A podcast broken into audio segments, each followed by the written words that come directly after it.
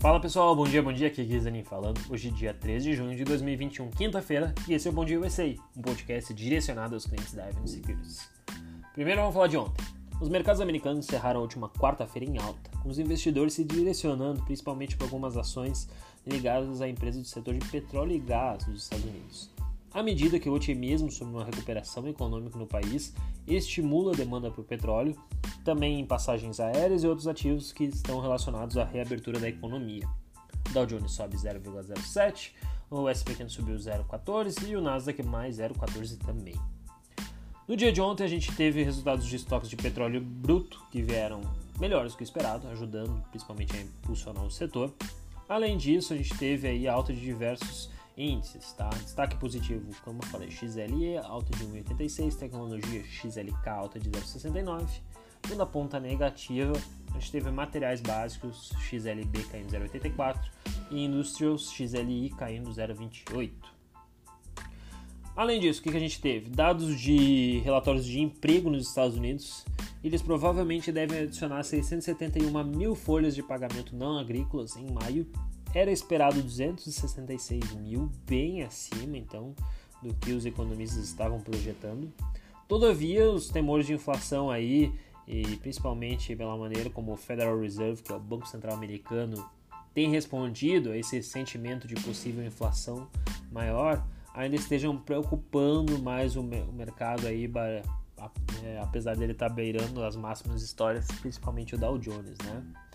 Além disso, a gente teve a, a companhia de cinemas AMC, código AMC, que dispararam ontem 95%, depois que foram brevemente interrompidas devido aí à volatilidade excessiva no ativo.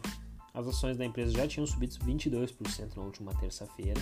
A empresa hoje vale 230 milhões em valor de mercado, se fosse vendida as suas ações. E o resultado veio é, numa alta, principalmente porque ela provavelmente deve ter aí aumento de capital de geração de fluxo de caixa para aguentar um período maior. Lembrando que ela é uma das meme stocks aí que sofreram as oscilações no início de fevereiro e os investidores aí parecem estar novamente voltando os olhos para a empresa. Já o dólar, na última quarta-feira, ele subiu, desculpa, ele caiu 1,22%, cotado a 5,08. Esse é o menor patamar desde 18 de junho de dezembro de 2020. Desculpa, desde 18 de dezembro de 2020 isso porque, principalmente no cenário externo, os olhos se voltam aos dados da economia, que devem aparecer aí no dia de hoje e amanhã. E no Brasil a gente tem visto principalmente uma maré positiva, com ritmo de economia mais acelerado e um risco inflacionário alto sim, principalmente por questão de crise hídrica, mas que está também revisando com que a Selic possa subir até 7,5%, enquanto alguns estavam esperando só 6,5% de alta. Então essa alta da taxa de juros pode fazer com que segure o câmbio por um tempo maior, apesar da inflação elevada. Isso porque provavelmente a autoridade monetária precisa normalizar, pelo menos parcialmente, esse nível inflacionário, dado choques endógenos, que seriam essa questão hídrica, mas também é, a gente vê uma inflação mais leniente no mundo todo. Já hoje, o que a gente tem para o mercado? Na madrugada no continente asiático, o índice Xangai caiu 0,36, enquanto no Japão o Nikkei subiu 0,39. Aí quando a gente vai para a Europa, agora olhando às 10h50 da manhã horário de Brasília, aí o Stocks caiu 0,54, o FTSE 100 subiu, caiu 1,07, o CAC 40 e o DAX índice alemão caíram 0,46 e 0,36 respectivamente. Lembrando que hoje é feriado no Brasil, mas as bolsas no mundo todo estão operando normalmente. Esse é um feriado local. Mas o índice futuro americano está amanhecendo em queda de 0,64, o Dow Jones está caindo 0,49 e o Nasdaq está caindo um pouco mais, 0,90. Já na agenda, no dia de hoje, a gente tem aí empregos privados sendo divulgados, produtividade do setor não agrícola, PMI composto, além de resultados bem importantes aí como DocuSign, LEC, Broadcom, Lululemon, Express, CrowdStrike, entre outras. Então hoje o dia vai ser bem movimentado, a gente deve ter bastante informação aí divulgando para vocês, provavelmente amanhã também. Já falando novamente no destaque de ativo, ontem a gente deu ênfase para ativos de renda fixa para você se proteger caso a gente tenha uma alta da inflação. Hoje vamos falar de algumas ações de empresas específicas que você pode ganhar caso a gente tenha um período inflacionário maior. Desculpa. Primeira coisa, Amazon. A grande empresa fundada em 1994, Amazon.com, é dedicada, para quem não sabe, à venda de produtos de consumo comum, assinaturas, entre outros, na América do Norte e até internacionalmente. A empresa opera por meio de três segmentos, que é América do Norte, Internacional e Amazon Web Service, AWS, muita gente conhece pela nuvem. Além disso, ela é dona do, da Whole Foods, da Twitch, da PewPie, entre outros. Eles fizeram diversas aquisições nos últimos anos. Em 2020, entregou uma receita anual de 386 bilhões e atualmente tem um valor de mercado de mais de 1,6 trilhão. Lembrando que é uma das cinco maiores empresas do mundo. A sua receita ficou em 108,5 bilhões só no último trimestre, acima das estimativas e cresceu 44%. E se a gente relembrar aí, por exemplo, o segmento AWS entregou receita de 13,5 bilhões, também um crescimento de 32% bem elevado. E o internacional subiu 60,4%, entregando 30,6 bilhões em receitas. Já olhando para o lucro para a empresa, foi de 15,79 dólares por ação, batendo as estimativas com uma alta de 215% frente ao mesmo período do ano anterior. O fluxo de caixa operacional, que mostra aí quanto a empresa é saudável ao longo do tempo, ficou em 67,2 bilhões, uma alta de 69%. A empresa também confirmou que no Prime Day, né, que eles acabaram fazendo recentemente, que deve ajudar principalmente aí nos próximos meses as comparações dos resultados de, de outras áreas que ela está investindo bastante.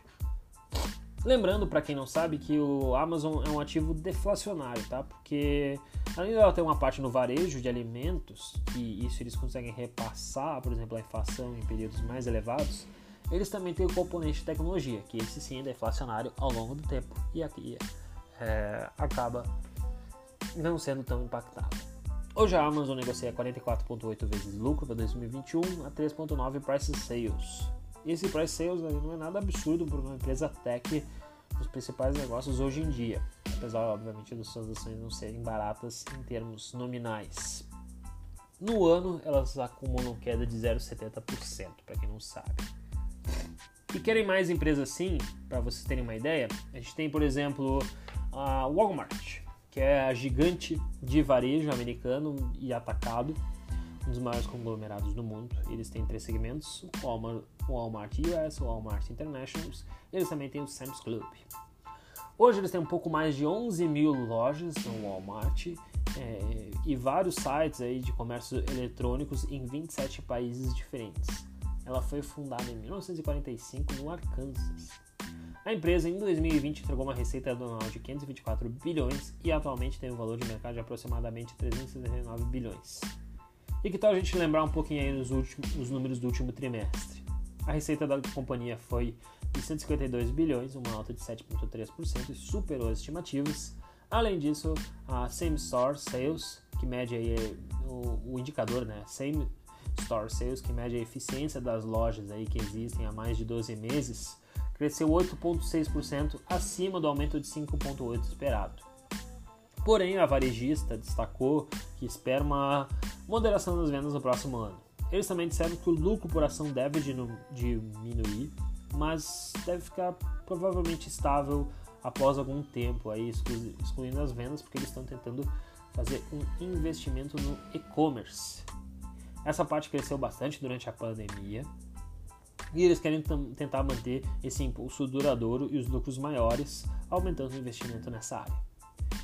É, eles também comentaram que estão reformulando seus negócios para tentar melhor servir os clientes, explorar fontes de receita e também criar um sistema diversificado de produtos e serviços, por exemplo, como entrega de mantimentos e geladeiras, até que, por exemplo, sei lá, se as pessoas façam oferta é, de um exame anual ou que queiram comprar algum produto que elas precisam estocar numa geladeira.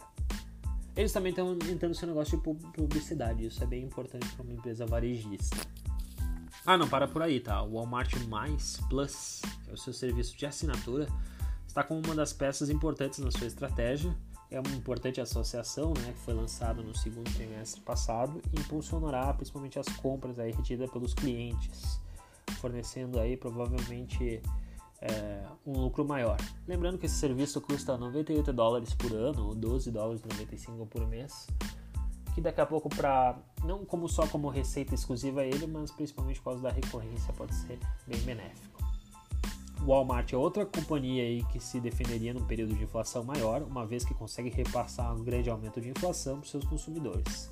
Atualmente ela negocia 22,5 vezes lucro para 2021, 0,7 price sales com yield de 1,56 nos últimos 12 meses. As suas ações acumulam queda de 1,94 no ano. Outra coisa, de repente quem quiser um pouco mais no setor de staples, a gente tem o ETF Consumer Staples Sector, XLP. Esse é um ETF que é uma cesta de companhias de produtos consumo básico. Tá? O XLP tira suas ações do S&P 500 e escolhe aí nesse benchmark as que acabam se beneficiando mais de um consumo. Entre elas a gente tem companhias como Procter Gamble, Coca-Cola, Pepsi, a própria Walmart, Mondelez, Costco, entre outras. A gente também tem o ETF de energia, é, o SXLE, que se expõe a 31 empresas do setor de tecnologia do Brasil e também consegue repassar um pouco mais da sua inflação elevada. Esse ETF, para você ter uma ideia, tem uma taxa de negociação 0,12, tem 23 companhias diferentes no seu portfólio e tem várias empresas aí que conseguem se beneficiar. E a gente tem o XLE, né? Desculpa, o XLE, que são 23 empresas, 0,12 de taxa de administração, e empresas de petróleo. A gente fala muito dele aqui no nosso podcast e tem subido principalmente nesse período inflacionário.